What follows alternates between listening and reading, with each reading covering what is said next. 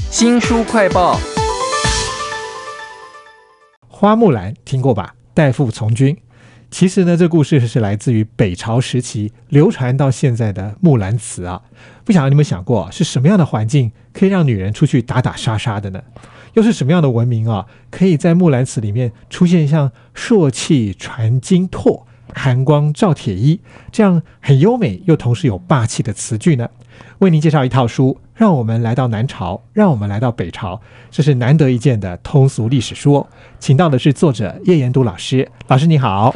呃，主持人好，各位听众朋友大家好。我觉得花木兰的故事到现在应该已经变形了，有太多女权啊，或者是历史的装饰啊，能不能讲讲她当初是什么样子？为什么会感觉很豪迈又很精美呢？呃，所有这些故事，它最初的来源是北朝的一个民歌，叫做《木兰辞》。那我的书里面把它的全文都录下来了，这个是有原因的。我个人认为说，《木兰辞》应该是出于北朝某一位女性的手笔。那这一位北朝的女性对于军旅生涯这些事情非常的向往，可是因为自己没有机会，所以说呢，就凭她的想象写了这样一个东西。我们如果看《木兰辞》的话，你会发觉啊，它缺乏对于武器装备的叙述，没有。第二部分是对于战场实际发生状况的叙述，怎么样打仗，没有。所以我个人的看法是这样。那刚刚您呃引出来的那两句，那当然是《木兰辞》的名句。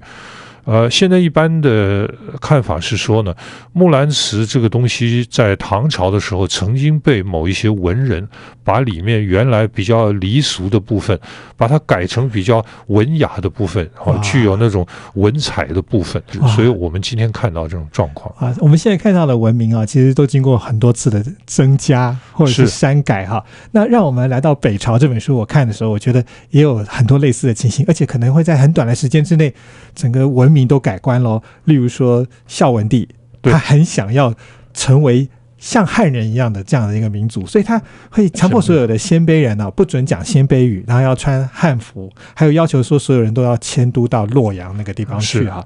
那我看到汉化有一个非常有趣的故事是。要求所有人要改姓氏，对，所以呢，呃，武侠小说大家听过有一个很有名的人叫做独孤求败哈，原来是一个鲜卑族的姓啊，而且如果独孤求败是活在北朝的话，他可能就要改名叫做刘求败。原来独孤跟刘是有关系的，这个激进的汉化还有哪些手法造成什么样的冲击呢？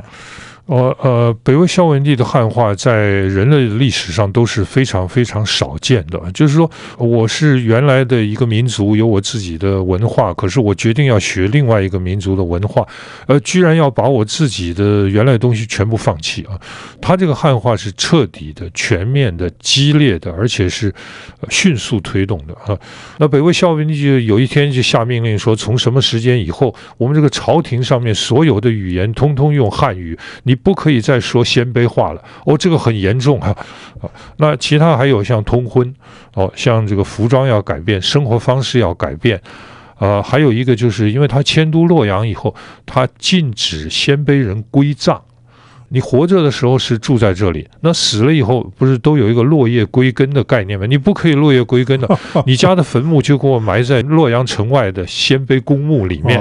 哦，那意思就是说，以后的子子孙孙要去扫墓，你就到这边扫，就是彻底的斩断他跟那个原来的游牧生活的关系。其实叶延都老师在写这本《让我们来到北朝》的时候，讲到这一段呢，还有一些背景，就他其实是有政治目的的啊。至于到底是怎么回事呢？欢迎大家去看一看这本书。书，我觉得您这本让我们来到北朝里头，有一些皇帝啊、皇后啊乱搞的故事，跟南朝有点像，但是又有一点不太像。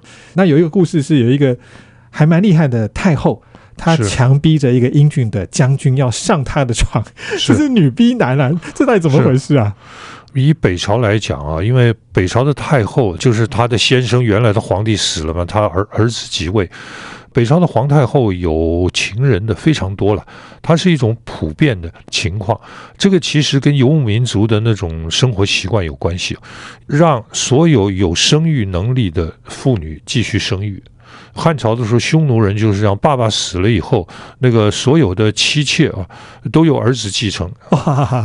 那个哥哥死了以后呢，所有的妻妾都由弟弟来继承。这个其实是这样一个概念。那这个概念被一直延续到北朝，所以说北朝的太后有情人的那实在是太多太多了。太后可以有情人，所以说太后如果看上了哪个人的话呢，呃，她就会去找找他，甚至于用政治的权利来逼他。难怪这个英俊的将军后来跑掉了。哦，因为因为因为这一位太后是非常可怕的太后。那这位杨白华将军相信了，他上了床，当然也就看到了这位胡太后宫廷里面的状况。他认为一定会出乱子啊，所以说他就找一个机会就投降南朝去也。嗯，不晓得他看到的南朝女人跟北朝女人有什么不一样？如果要您一句话来形容，你会怎么形容呢？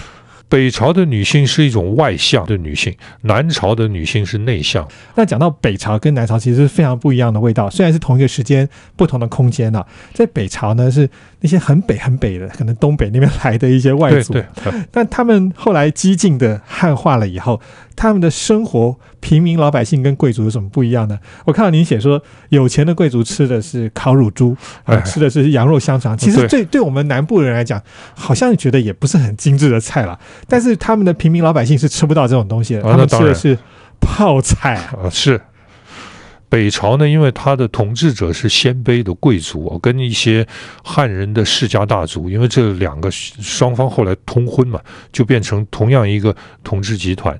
那他们被统治者呢，就是黄河流域的汉人老百姓。其实他们当时的日子过得不错，因为北魏实行均田制，呃，就是把那个荒地啊，政府拿来，然后呢，无条件的送给老百姓来耕种。北朝的发展出来一套那种很有系统的农业制度，例如说种麦子啊，那么每一亩田地里面应该种多少株麦子，都算得清清楚楚。哦，然后呢，在自然条件。呃，一般正常的情况之下呢，那每一亩田地可以收收获多少麦子？那如果说种大豆的话，可以收获多少？那因为有这种比较客观的资料可以寻，所以北朝的中央政府啊，可以知道，比方我售出多少田地嘛，呃，有多少农民要向我交税。那么，然后我可以算出来我的国家预算收入究竟会收入多少谷子哦等等。其实叶老师讲的这个故事啊，是来自于一本书。齐名要术，对吧？对对。其实这个书我以前看的时候，都只看那个图啊，都没有想过说原来有这么多有趣的事情，哎，影响到了可能他们整个财政或经济的这样的布局哈。这本书让我们来到北朝，处处有惊喜哈。比如说南北朝长期隔着一个淮河，在那边武力的侵犯，你打我，我打你的，然后还要互相发明轻蔑对方的绰号，我觉得这很像小孩子在胡闹啊。那您也很大气的写出了。北朝的一些重要的文化的遗产哦，原来敦煌莫高窟是从北朝就开始了。是的，呃，里面还有一个书，我觉得也特别。这个书呢，有一点像佛教的名字，叫《洛阳伽蓝记》。我想听众可能不太了解，为我们介绍一下这个书好了。呃，这个书呢是在北魏的末年。哦，有一位到洛阳去做官的先生，叫做杨玄之啊。他年轻的时候在洛阳做官，所以他看到了就北魏最繁荣的时候洛阳的状况。那后来呢，北魏就分裂了嘛。他二十年以后再过去，发觉洛阳已经一片荒凉残破。哇，因为变化实在是太快太大了，所以他就把他年轻时候看到的那种洛阳的情况呢，就写了一本书。但他这本书呢，是以呃洛阳的佛寺为一个指导的一个一个经纬啊。呃，中国古代那个伽蓝这个词本来的意思是僧团，后来呢就变成佛寺，所以呢，《洛阳伽蓝记》就是记载洛阳的佛寺，但是。它不是只有记载哪一座寺庙，就这个寺庙的历史啊是怎么样一个状况，有些什么活动，连带的把那个寺庙周围的那个区域也全部都讲了。所以我认为这个书呢是非常好的，等于说是一个洛阳旅游指南。